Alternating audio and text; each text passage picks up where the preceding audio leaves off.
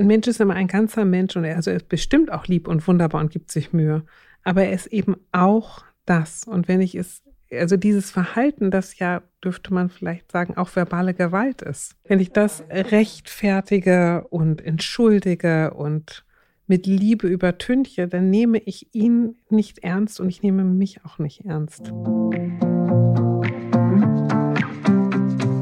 Hallo und herzlich willkommen zu einer neuen Folge von Elterngespräch Eure Fragen, dem Podcast-Talk von Eltern für Eltern. Mein Name ist Julia Schmidt-Jorzig. Ich habe selbst drei Kinder und jeden Tag neue Fragen.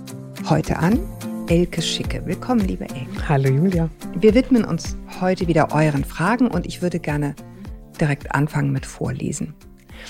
Mm, es geht hier um eine Partnerschaft, in der der Partner sich im Ton vergreift.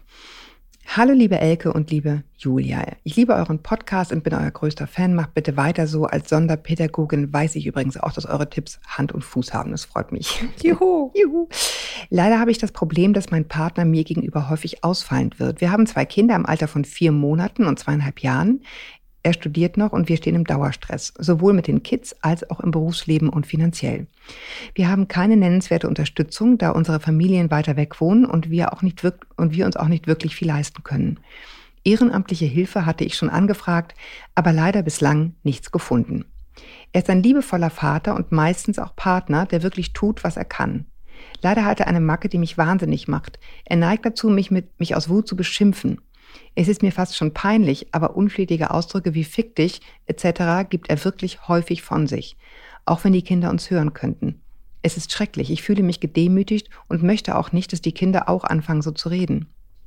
Einmal war er nach einer Feier betrunken und hat sich bei einem Streit zusätzlich noch in die Tür gestellt und mich nicht rausgelassen, obwohl ich ihn aufforderte, mich rauszulassen. Da habe ich ihn weggeschubst, damit ich raus kann. Wir sind daraufhin in unterschiedliche Zimmer, das haben die Kinder glücklicherweise nicht mitbekommen. Dem Großen gegenüber ist er etwas beherrschter. Wenn er richtig in Rage ist, rutscht ihm schon mal raus, dass er jetzt verschwinden solle oder dass er, Zitat, nervt oder ähnliches. Ich bin dann oft damit beschäftigt, ihn zu beschwichtigen und meinem Kind zu versichern, dass Papa das nicht so meint und ihn trotzdem lieb hat. Er entschuldigt sich, wenn, wenn die Wut verraucht ist, auch direkt bei unserem Großen. Ich habe schon öfter mit ihm geredet, dass mein Verhalten, dass sein Verhalten mir gegenüber so gar nicht geht und ich ihn verlassen muss, wenn sich das nicht bessert. Er zeigt Reue und entschuldigt sich, wenngleich auch das meiner Meinung nach auch eher, auch eher kommen könnte. Wir waren schon bei zwei Paartherapeutinnen und haben das thematisiert. Leider kam da bislang auch nicht viel warum, nur dass wir uns hinterher gegenseitig besser verstanden haben, warum die Situation eskaliert ist. Was auch viel wert ist, aber er überschreitet immer wieder meine Grenzen. Mir wurde von anderer Stelle geraten, dass ich ihm zeigen solle, dass ich es ernst meine, damit ihn zu verlassen, wenn sich das nicht ändert. Ich solle mal für ein paar Tage zu Verwandten, aber ich weiß nicht wohin. Und ehrlich gesagt habe ich auch nicht das Gefühl, dass ich ohne ihn klarkommen würde, so ganz ohne Hilfe. Sowohl praktisch als auch finanziell. Ich kann doch nicht beide Kinder allein ins Bett bringen und so weiter. Dann liebe ich ihn, auch wenn ich das in letzter Zeit immer seltener spüre. Und es zerreißt mir das Herz, wenn wir nicht mehr eine Familie wären und zusammenleben würden. Der Große braucht uns doch beide so sehr. Er ist ja noch mitten in einer nachgeburtlichen Geschwisterkrise. Ich danke euch von Herzen, liebe Grüße. Wir sind jetzt einfach ins kalte Wasser gesprungen. Ne? Wir haben vor der, vor der Folge gesagt, man, wir wissen eigentlich gar nicht, was wir jetzt dazu sagen sollen, weil einen das wirklich tief bewegt, finde ich. Ne? Gibt, mhm. da, gibt dafür gar, gar keine richtige Lösung. Das Einzige, ja, das finde ich schon, das ist eine Ja, doch, nein, nein, aber ich, ich will damit sagen, wer, wer hat hier schon die Weisheit mit Löffeln gefressen? Das ist jetzt nicht so einfach mal eben schnell zu beantworten. Wir sind ja auch, ne, wir geben unser Bestes, aber wir ersetzen keine persönliche Beratung in dem Fall. Wir können nur sagen, was genau. wir hier, was wir hier denken. Ähm, eine Sache, äh, mit der Aber, will ich allerdings aufräumen. Ich will, ich will erstmal genau damit anfangen, zu sagen, also wir können uns darüber unterhalten, aber liebe Mama, mhm. bitte sucht hier eine Einzelberatung und keine Paarberatung. Ja. Sondern, weil das können, können wir hier im Podcast wirklich nur nicht so, leisten. Ja. Genau. Und da ist eine Einzelberatung sicherlich sinnvoll. Genau. Also auch um diesem Gefühl, ich bin allein, ich schaffe das nicht, um sich damit nochmal auseinanderzusetzen. Ja, Gut, dass du das vorweg sagst, weil das, glaube ich, auch definitiv hier ist eine Einzelberatung gefragt. Ähm, und, und zwar auch, äh, um eine Sache nochmal zu stärken, die sie hier ja schon selber anspricht, nämlich er überschreitet ständig meine Grenzen. Ne? Und, und die für sich klar zu ziehen und zu sagen, okay, wo ist denn eigentlich die Grenze, wo ich für mich mithilfe dieser Person finden muss, was tue ich jetzt? Wo, wozu bin ich nicht mehr bereit? Ich sagte mal etwas, also nicht mir bitte übel nehmen, aber etwas ketzerisch und gemein. Wenn er ständig ihre Grenzen überschreitet, ist es keine Grenze. Eine Grenze. Das meinte ich ja mit Stärken. Genau, aber ne? eine Grenze ist etwas, wo ich sage, hier ist Stopp. Das ist genau, genau. das, was ich meinte, ne? das und, zu stärken. Jetzt ist für mich der Grad erreicht, wo ich sage, jetzt reicht es wirklich. Genau, meine Frage wäre, das würde mich interessieren, warum ist die Grenze durchlässig und wo ist denn die Grenze, an der sie zu einem deutlichen und jetzt ist Schluss kommen würde? Denn wenn ich öfter mal sage, du, ich muss dich dann verlassen, dann ist das, nutzt sich das nicht. Das weiß ich Na, natürlich auch. Richtig, aber ja. ich will mal sagen, und das gilt also insgesamt auch für Kinder, ne? Dürfte man sagen, das, was ich tue, ist viel lauter als das, was ich sage. Und mhm. tun tut sie, ich bin da, ich bin da, ich bin da. Und ich mecker zwar, nörgel zwar, weine zwar und bin verletzt, aber ich bin da. Ja, und ähm, also die Antwort liefert sie ja mit, warum diese Grenze durchlässig ist. Das will ich auch nochmal sagen. Sie traut sich das nicht zu allein und sie denkt, oh Gott, oh Gott, wie soll ich das schaffen? Ähm, was ich denke beim Hören dieser Mail ist, was für eine wahnsinnige Energie sich, sie das jetzt schon kostet, ne? zusätzlich zu all dem, was man als Eltern und Mutter schon machen muss, mhm. diese Kinder und diesen Mann zu beschwichtigen und irgendwie die Stimmung in dieser in diesem gemeinsamen Zuhause aufrechtzuerhalten, sodass die Kinder angeblich nichts merken. Und das ist das, was ich eingangs sagen wollte. Kinder merken das. So, das ist leider die Wahrheit. Kinder merken Spannung zwischen Erwachsenen. Das ist nicht immer, die können auch mal merken, dass es mal im Karton rappelt, solange es sich auf Augenhöhe bewegt und ohne Handgreiflichkeiten. Ähm, das ist aber hier schon aus dem Gleichgewicht geraten und zu glauben, Kinder merken diese Spannungen nicht, ist eine Fehlannahme. Zweitens, dieses Gefühl von, wenn die Kinder Trennungskinder sind, ist alles so furchtbar, kann ich nicht unterschreiben oder möchte ich einfach nicht. Das ist nicht evidenzbasiert, aber ich kann aus eigener Erfahrung sagen, eine Trennung kann für Kinder besser sein, als wenn die Eltern durchhalten. Und es ist ein fortgesetzter Albtraum für alle Beteiligten. Warum auch immer. Ob das jetzt hier der Fall ist oder nicht, sei dahingestellt. Aber diese, ich glaube, die Trennungen sind das geringste Problem. Wie es hinterher dann weitergeht und wie die sich dann mit Dreck beschmeißen, das ist, das ist schwierig. Aber wenn eine Beziehung so nicht funktioniert, die aufrechtzuerhalten um jeden Preis, dafür bin ich überhaupt nicht. Also was ich, vielleicht höre ich das raus oder interpretiere es hinein, ist, dass die Mutter ähm, Mitleid mit ihm hat. Das und, ist ja häufig so bei, bei Partnern, die schlagen auch, ne? Genau, und sagt mhm. der Arme und er kann nicht anders und er ist so überfordert. Eigentlich liebe ich ihn und er ist super. Wir sagen, hm, ein Mensch ist immer ein ganzer Mensch und er ist auch also er ist bestimmt auch lieb und wunderbar und gibt sich Mühe. Aber er ist eben auch das. Und wenn ich es, also dieses Verhalten, das ja, dürfte man vielleicht sagen, auch verbale Gewalt ist. Das wenn ist ich das Gewalt, rechtfertige ja. und entschuldige und mit Liebe übertünche, dann nehme ich ihn nicht ernst und ich nehme mich auch nicht ernst. Mhm. Und es ist so, also viel einfacher hier im Studio zu sitzen und zu sagen, bitte zieh Konsequenzen dir und deinen Kindern zuliebe, als es tatsächlich zu tun. Mhm. Wenn man Angst hat zu sagen, ich kriege die beiden Kinder noch nicht mal ins Bett. Ich darf dir sagen, liebe Mutter, du wirst dich wundern, was du alles kannst. Und ich finde, das ist ja auch das, was getrennte Eltern ganz oft sagen. Mhm. Nach einer Trennung, wenn auf einmal klar ist, die Mutter ist nicht da, ich muss es jetzt tun, geht es auch auf einmal, weil so ganz viel Reibungsverluste nicht mehr da sind.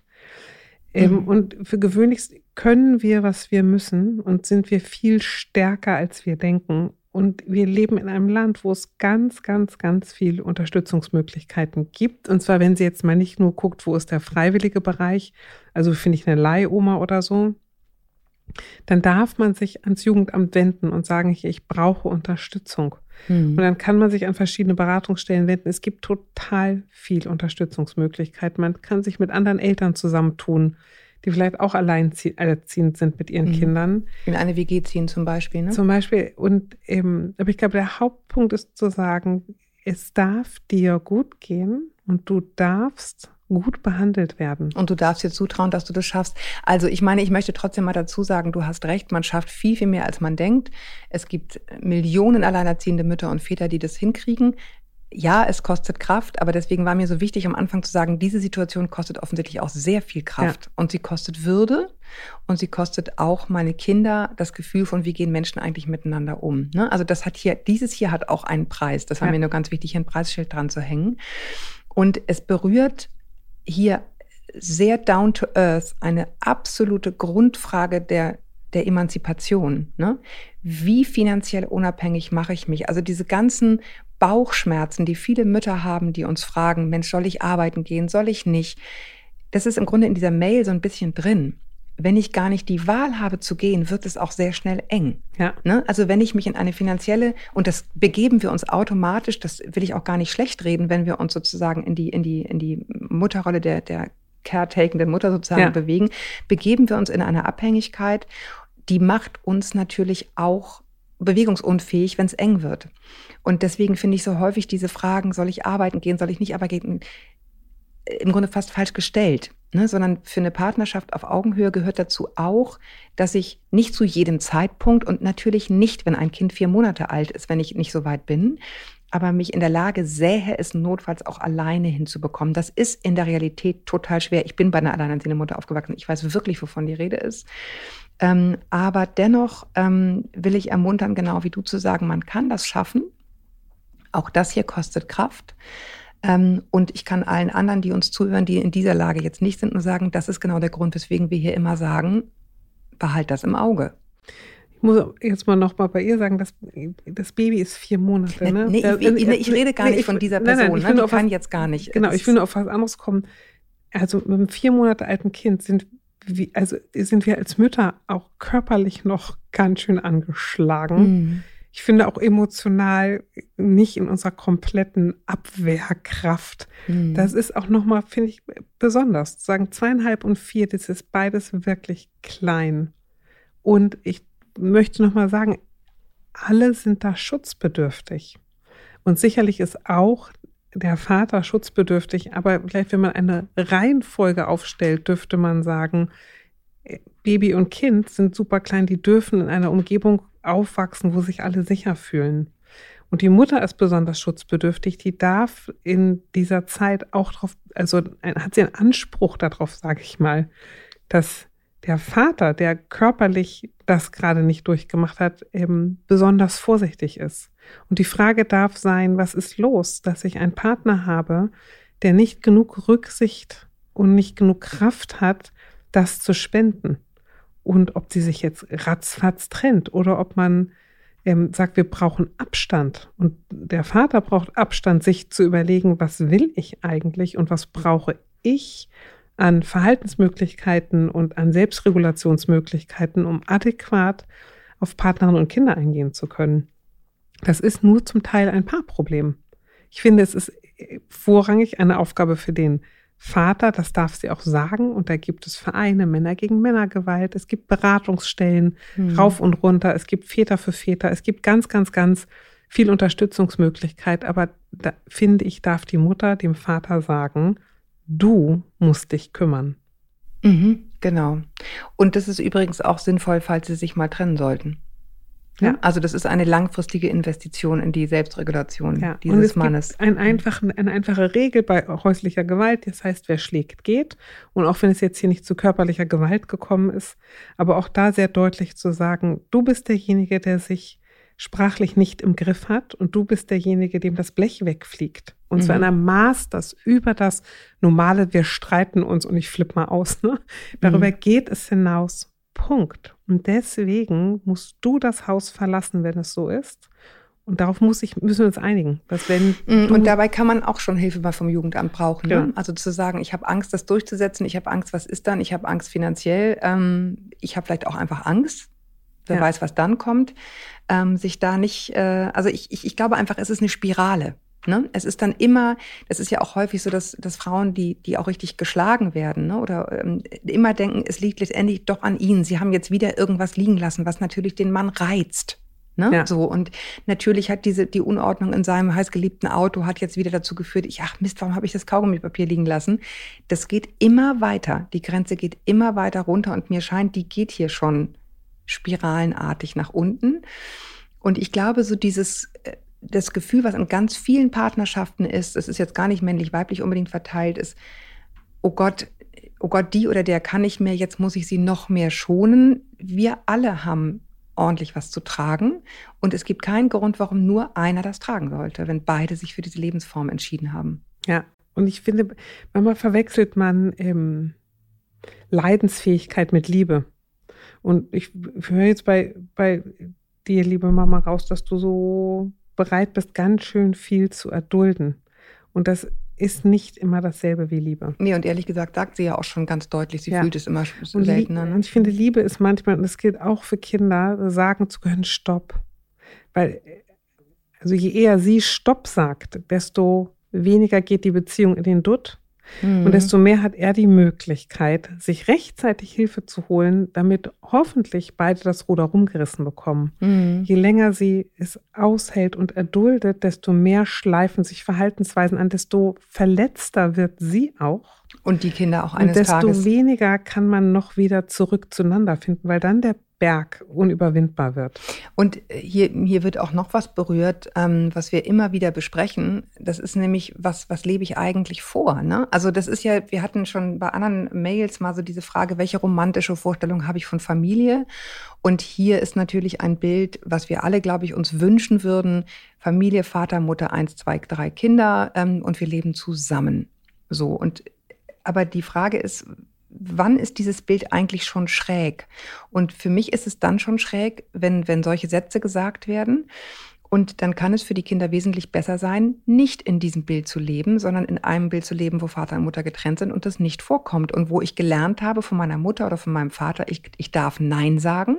Ich darf sagen, du hast eine Grenze überschritten und deswegen gehe ich jetzt. Das lebe ich meinem Kind dann vor. Oder ich lebe meinem Kind oder meiner Tochter vor, lasst, möchte, möchte, möchte ich, dass meine Tochter sich sagen lässt, fick dich? Ja. Nee, das will ich doch wirklich nicht.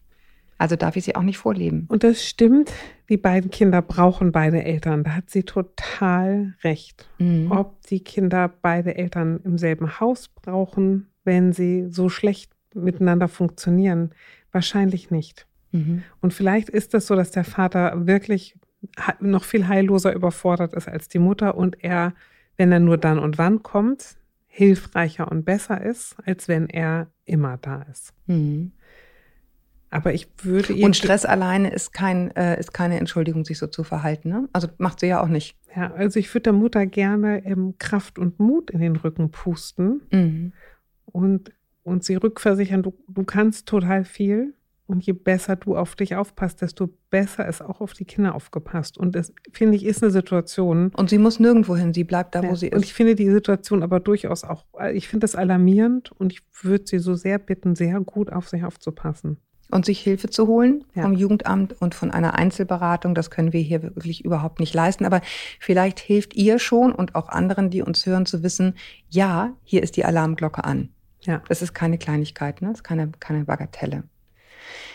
Ich würde es gern bei dieser Mail belassen, mhm. weil die ganz schön, die muss man erstmal, finde ich, verdauen. Ähm, und da jetzt auch gar nicht noch eine weitere irgendwie hinten dranhängen. Ich danke dir, dass du dir die Zeit genommen hast, Elke, dass auch so, ja, dass wir das wirklich auch genau besprechen. Es gibt Mails, wo man denkt, ach guck mal, haben wir das schon mal besprochen. Aber egal, sagen wir einfach nochmal. Mhm. Hier habe ich echt gedacht, so, uff, das müssen wir auch schnell senden. Mhm. Die Frau braucht schnell, braucht schnell irgendwie Hilfe. Ich danke euch, dass ihr dran geblieben seid bei diesem vielleicht auch etwas schweren Thema, aber ähm, gehört auch zum Leben manchmal. Und ähm, bis wir uns wieder hören, wünsche ich euch alles Liebe, haltet den Kopf über Wasser. Ahoi aus Hamburg. Adieu.